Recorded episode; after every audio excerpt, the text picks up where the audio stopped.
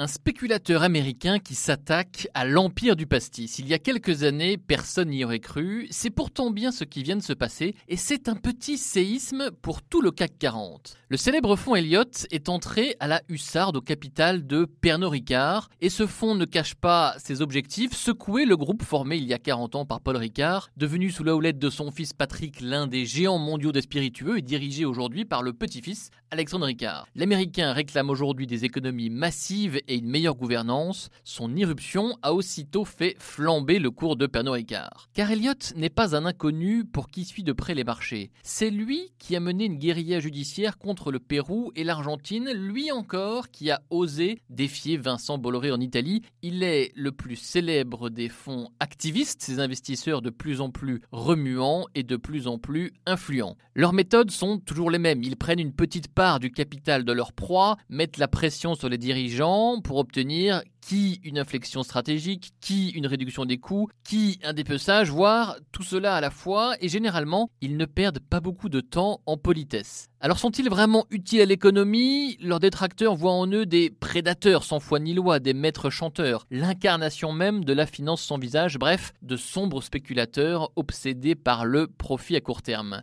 Leurs partisans, eux, soulignent que ces fonds poussent tous les actionnaires à être plus actifs, à donner leur avis sur la bonne marge de l'entreprise ou la rémunération des dirigeants par exemple, et qu'ils les poussent donc à être plus performantes. Quoi qu'il en soit, le constat est là, les activistes ne cessent de monter en puissance, ils n'hésitent pas à s'attaquer à des citadelles qu'on pensait imprenables, comme l'américain Apple ou le suisse Nestlé. Après avoir surtout opéré aux États-Unis, ils ont maintenant élargi leur terrain de jeu pour cibler des entreprises européennes. Le CAC 40, dont la moitié du capital est détenu par des étrangers, n'est plus à l'abri et inutile de dresser des forteresses comme des pilules anti-OPA pour se protéger. Les activistes sont là pour longtemps et ils sont en train de changer en profondeur les règles des marchés. Bienvenue dans le capitalisme 4.0.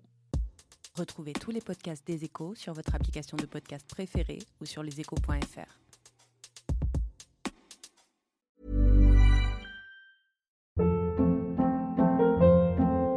Hold up. What was that? Boring. No flavor. That was as bad as those leftovers you ate all week. Kiki Palmer here, and it's time to say hello to something fresh and guilt-free. Hello Fresh. Jazz up dinner with pecan-crusted chicken or garlic butter shrimp scampi. Now that's music to my mouth. Hello Fresh. Let's get this dinner party started. Discover all the delicious possibilities at hellofresh.com.